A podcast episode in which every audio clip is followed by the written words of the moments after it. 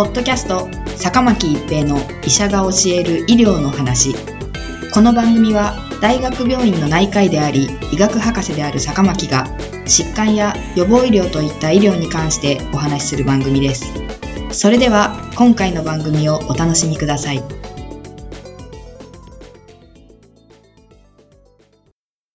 皆さんこんにちは坂巻一平です。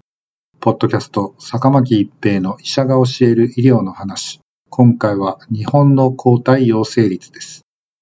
厚生労働省の新型コロナウイルス感染症対策アドバイザリーボードにおいて、日本における抗体陽性率の調査結果が報告されました。日本全体では26.5%、沖縄県では46.6%、大阪府40.7%、東京都31.8%でした。長野県9.0%、徳島県13.1%、愛媛県14.4%などが低い結果でした。今回の調査は2022年11月に日本赤十字社で献血した16歳から69歳の8260名を対象に N 抗体という抗体が測定されました。新型コロナウイルスの抗体には大きく S 抗体と N 抗体の2種類があり、S 抗体はスパイクタンパクに対する抗体なので、スパイクタンパクを体の中で作るワクチン接種でも増加します。一方、N 抗体は感染した人だけが陽性になるものです。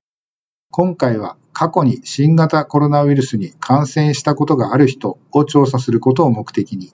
N 抗体の測定が行われています。今回の調査は16歳から69歳の献血者を対象に行われていますので、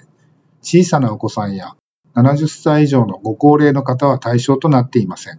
そのため、日本のすべての人口を代表しているものではありません。しかし、もしも4人に1人が感染しているとすると、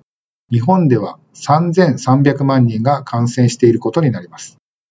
実際は2022年12月初めの時点で、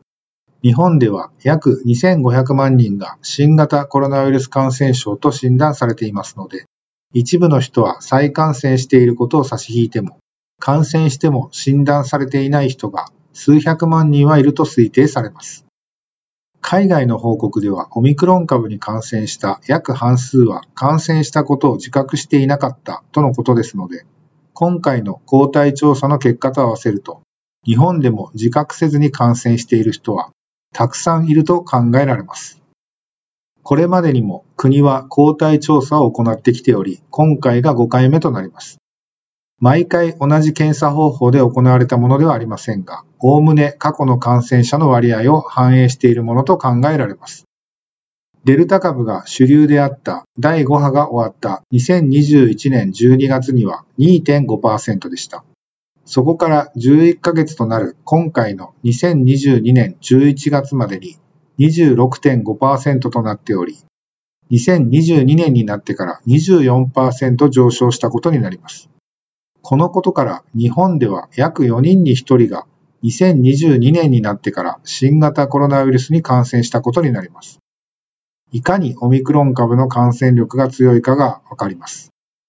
一方、オミクロン株に感染した人は同じオミクロン系統の新型コロナウイルスには感染しにくくなることが知られており、この24%の方は少なくても短期的には再感染しにくい状態と考えられます。現在、全国的に新型コロナウイルスの新規感染者数が増加していますが、地域によって大きく差があります。例えば、抗体陽性率が最も低かった長野県と最も高かった沖縄県とでは、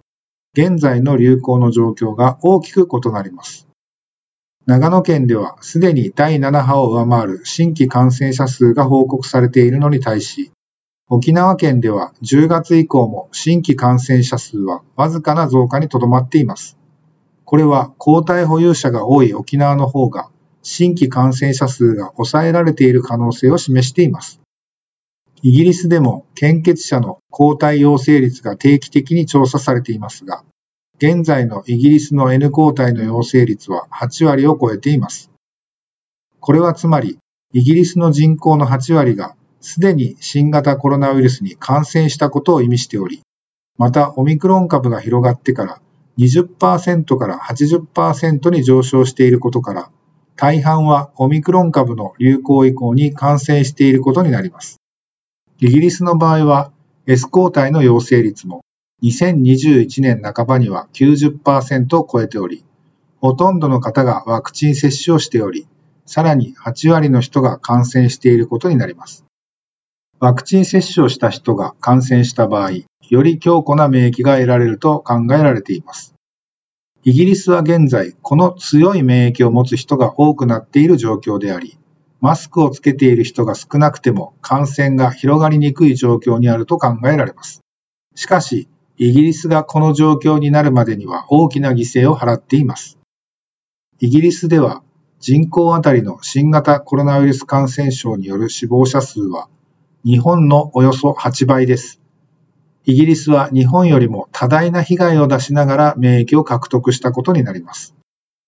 日本では日本に合ったやり方で緩和を進めていくことが必要です。ポッドキャスト、坂巻一平の医者が教える医療の話。今回は日本の抗体陽性率でした。ありがとうございました。ポッドキャスト、坂巻一平の医者が教える医療の話。今回の番組はいかがでしたか？次回の番組もお楽しみに。